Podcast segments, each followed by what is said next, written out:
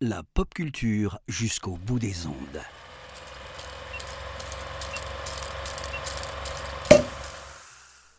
Bonjour à toutes, bonjour à tous. Bienvenue dans ce nouveau numéro du calendrier de l'après de l'apéro ciné. Aujourd'hui 18 janvier, je vous propose de commémorer euh, le décès d'un des plus grands écrivains du 19e et du 20e siècle. En effet, le 18 janvier 1936 nous quittait Rudyard Kipling, prix Nobel de littérature en 1907 et auteur de nombreux ouvrages qui, euh, parcourront l'histoire, euh, notamment le livre de la jungle parmi son plus connus. Aujourd'hui, je vous propose de rendre hommage à un film de John, Hughes, de John Huston pardon, qui euh, adapte une nouvelle de l'auteur. Je vous propose aujourd'hui de parler de l'homme qui voulut être roi, sorti en 1975. Alors, l'homme qui voulut être roi, c'est l'histoire de deux amis britanniques euh, qui sont des anciens militaires qui, euh, qui veulent devenir roi d'un pays, le Kafiristan. Euh, c'est une légende depuis pays légendaire que personne n'a vu depuis Alexandre le Grand. Et Rudyard Kipling va les aider dans cette tâche qu'ils vont rencontrer au début en Inde notamment. Euh, c'est porté par, euh, par Sean Connery, Michael Caine et Christopher Plummer qui jouent le rôle de, l'écrivain. Et je vous l'explique en trois points pourquoi il faut absolument que vous voyez ou revoyez euh, L'homme qui voulait trois de John Huston. Alors la première raison, on pourrait parler de toutes les glorieuses personnes qui travaillent sur la fiche technique du film.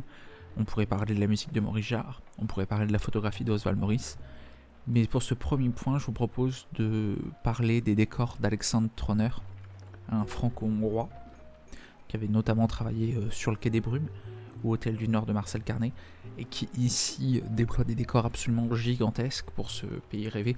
C'est un film qui va être très exigeant en termes de décors. Et Oswald Morris va extrêmement bien les mettre en image, mais le travail d'Alexandre Troner sur le décor nous fait voyager euh, presque au paradis.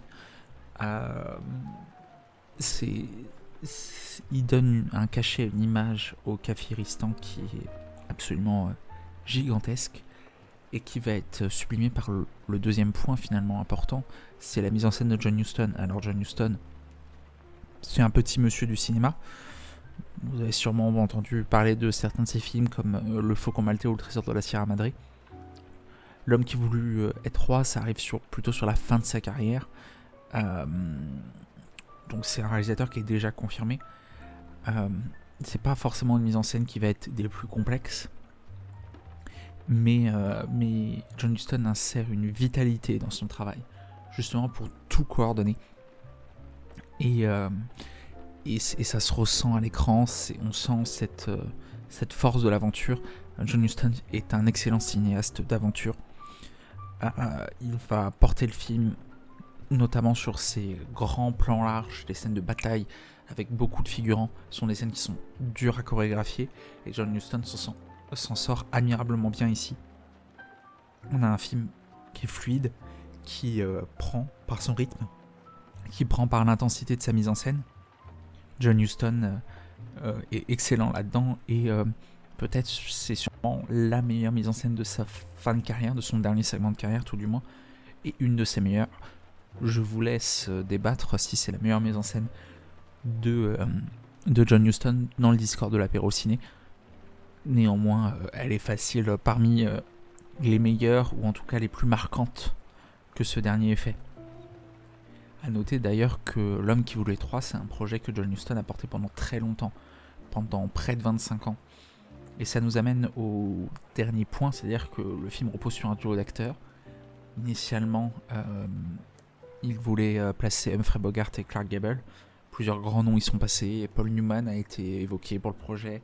Kirk Douglas, Burt Lancaster. Euh, Robert Redford, mais euh, finalement ce duo sera mis en visage par Sean Connery et Michael Caine, qui sont absolument bluffants dans le film. Le duo fonctionne extrêmement bien, bien aidé également par Christopher Plummer. Sean Connery et Michael Caine, ils portent le rôle justement, ce sont des rôles de composition riche. il s'en donne à, cœur joie. Sean Connery casse un peu l'image de James Bond là-dedans. Michael Caine y est aussi absolument flagrant. C'est parmi leurs meilleurs rôles. Et, vraiment ce qu'on note, c'est vraiment l'alchimie entre les deux. L'alchimie entre ce duo d'acteurs, entre ce duo de deux grands acteurs qui euh, magnifient le film, qui le portent et qui euh, pousse, euh, nous pousse à l'apéro ciné avec la mise en scène de Houston et avec les décors de Alexandre Trauner, de vous conseiller de voir et revoir L'homme qui voulait trois de John Huston.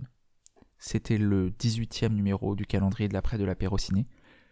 Je vous souhaite à toutes et à tous une bonne journée et je vous dis à demain pour un nouveau numéro.